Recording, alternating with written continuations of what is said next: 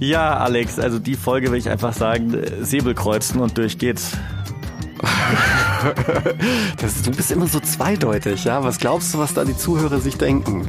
Aber gut, ja. Manchmal muss man Augen zu und durch. Recht intim.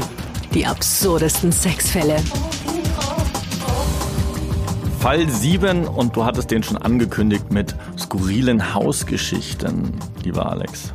Da stelle ich mir natürlich jetzt äh, einiges vor und bin mal gespannt, in welche Richtung das geht. Also ich würde sagen, für alle Zuhörer wird es sehr skurril sein, für dich jetzt nicht so. Ich glaube, für dich ist es einfach Alltag. Alltag? Du meinst, weil wir uns schon so gut kennen? Ähm, nein, so schätze ich dich einfach ein, ja, dass es bei dir da genauso abgeht.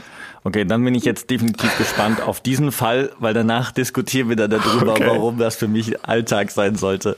Ach, ich glaube, du wirst dich geehrt fühlen. Also pass auf, es geht also um Folgendes. Du musst dir das Setting so vorstellen. Großer Gerichtssaal, brechend voll und du hättest eine Stecknadel fallen lassen können. Ich weiß, dieses Sprichwort ist ziemlich mhm. ausgelutscht, aber es war so. Ja, niemand hat sich geräuspert, keiner hat sich auch nur getraut, umzublättern. So ein bisschen wie hier in meinem, meinem Studio, wo ich immer nicht umblättern darf. Ne? Und eine Frau auf der Anklagebank ist ja auch eher selten. Also Jetzt haben wir es mal. Ich hatte dich ja die ganze Zeit gefragt, wie oft du Frauen hast überhaupt. Okay, eine Frau. Eine Super. Frau, ja.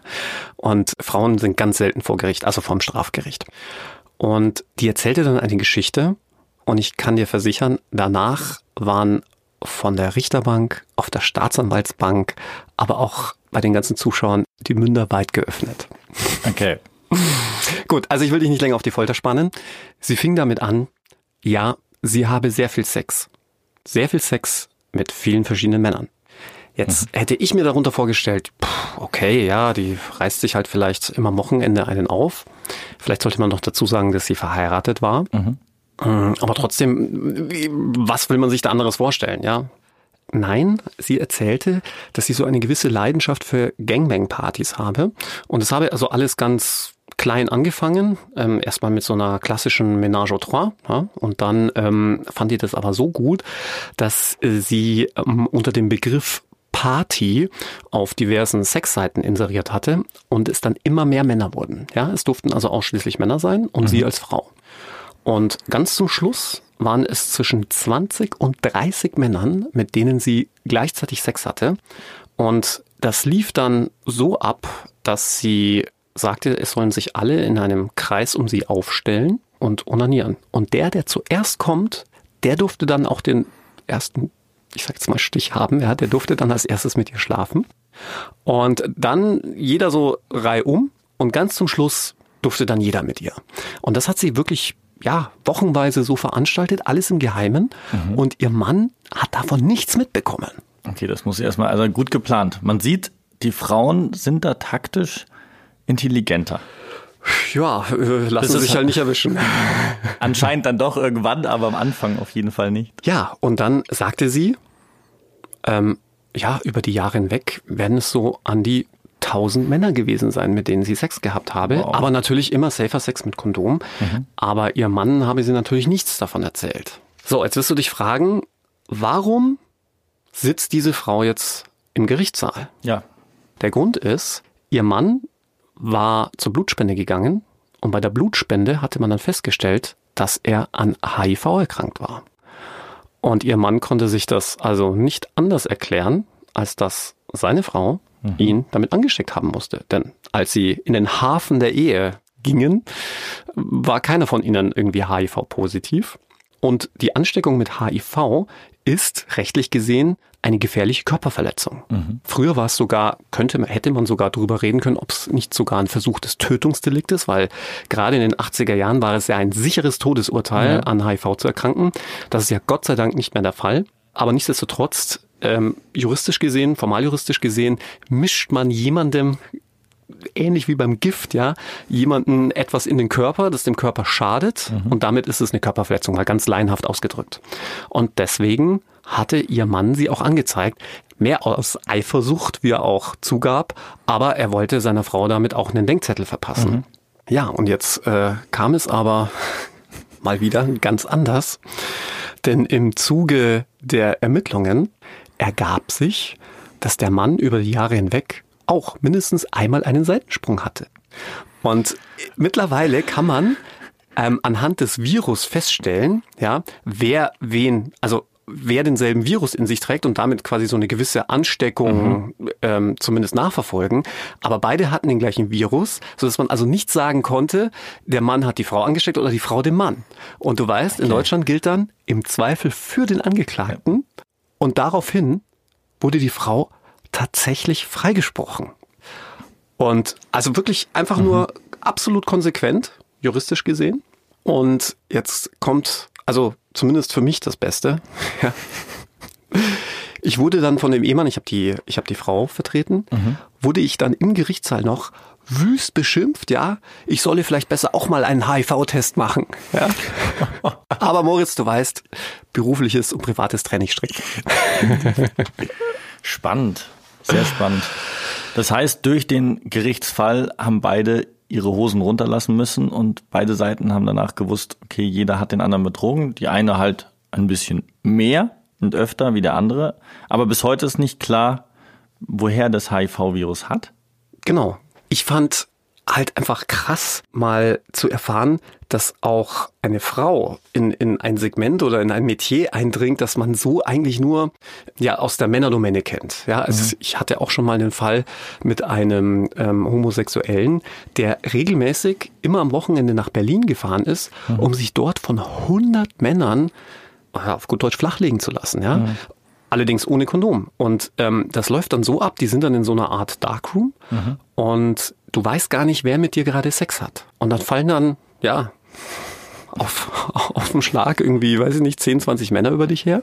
Das machst du das ganze Wochenende und fährst du wieder heim.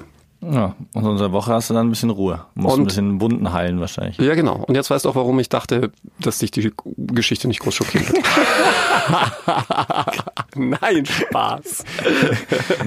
Nein, in der Richtung nicht. Aber was natürlich stimmt oder was eigentlich normaler ist, dass immer gesagt wird, die Männer wären viel umtriebiger und sexsüchtiger als äh, Frauen. Ich frage mich jetzt bei ihr, war das eine Leidenschaft, ist das eine Sucht gewesen und auf der anderen Seite, wie ich ja mal in der ersten Folge schon dargestellt habe, Frauen machen es eigentlich intelligenter als für Männer meistens, um fremd zu gehen. Ich habe mal gelesen, alles, allerdings war das in einer Männerzeitschrift, dass also Männer und Frauen gleichermaßen fremdgehen mhm. und etwa 50 Prozent aller Partner fremdgehen. Okay. War eigentlich das Pärchen aus München?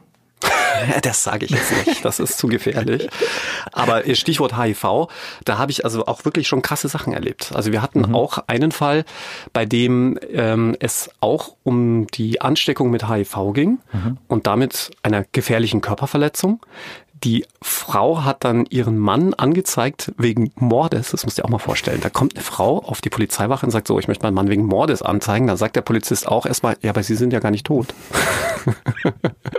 Nein, es war natürlich versuchter Mord, aber aus den vorbenannten mhm. Gründen, dadurch, dass es jetzt kein sicheres Todesurteil mehr ist, HIV, mhm. kann es auch nicht als ein versuchtes Tötungsdelikt geahndet werden. Allerdings, wie gesagt, weiterhin als gefährliche Körperverletzung und diese auch mit bis zu zehn Jahren Freiheitsstrafe bestraft. Mhm. Und weißt du, was der Mann gemacht hat? Nein. Der ist einfach abgehauen. Ja, der hat das Land verlassen und jetzt wird's also richtig toll, denn wenn du so willst, ist das die Masche für das perfekte Verbrechen. Mhm. Der ist nach Thailand und natürlich gab's dann sofort einen internationalen Haftbefehl. Ja. Das heißt, sobald der irgendwo auftaucht an der Grenze oder sonst was, ploppen da alle Alarmsignale bei den Grenzbeamten auf und dann würde er festgenommen werden. Das wusste auch der Mann und siehe da, ein paar Wochen später flatterte uns ein thailändischer Totenschein in die Kanzlei, auf dem attestiert wurde, dass der Mann verstorben sei. Mhm.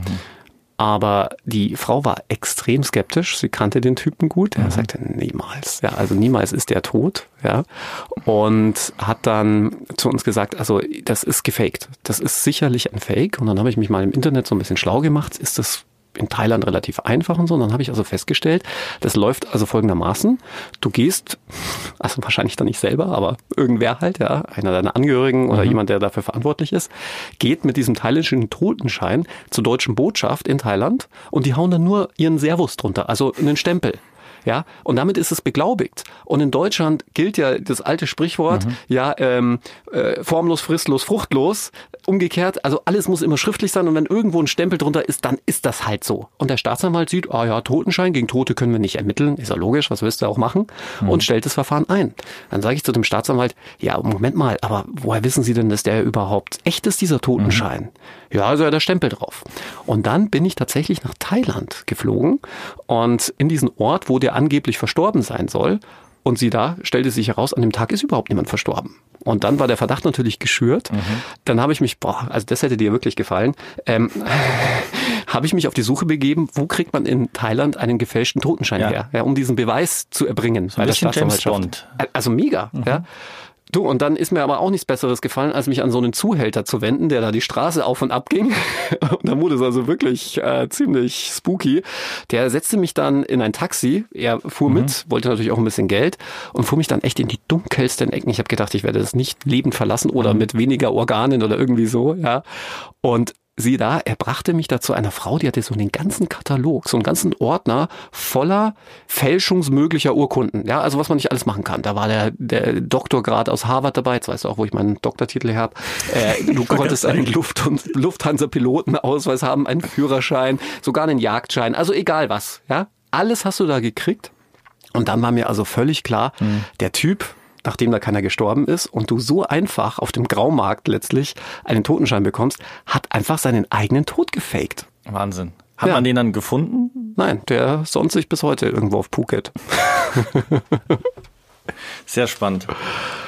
HIV, ist das heutzutage bei dir noch ein sehr, sehr großes Thema oder nur noch ganz, ganz selten? Nee, ist tatsächlich ganz selten.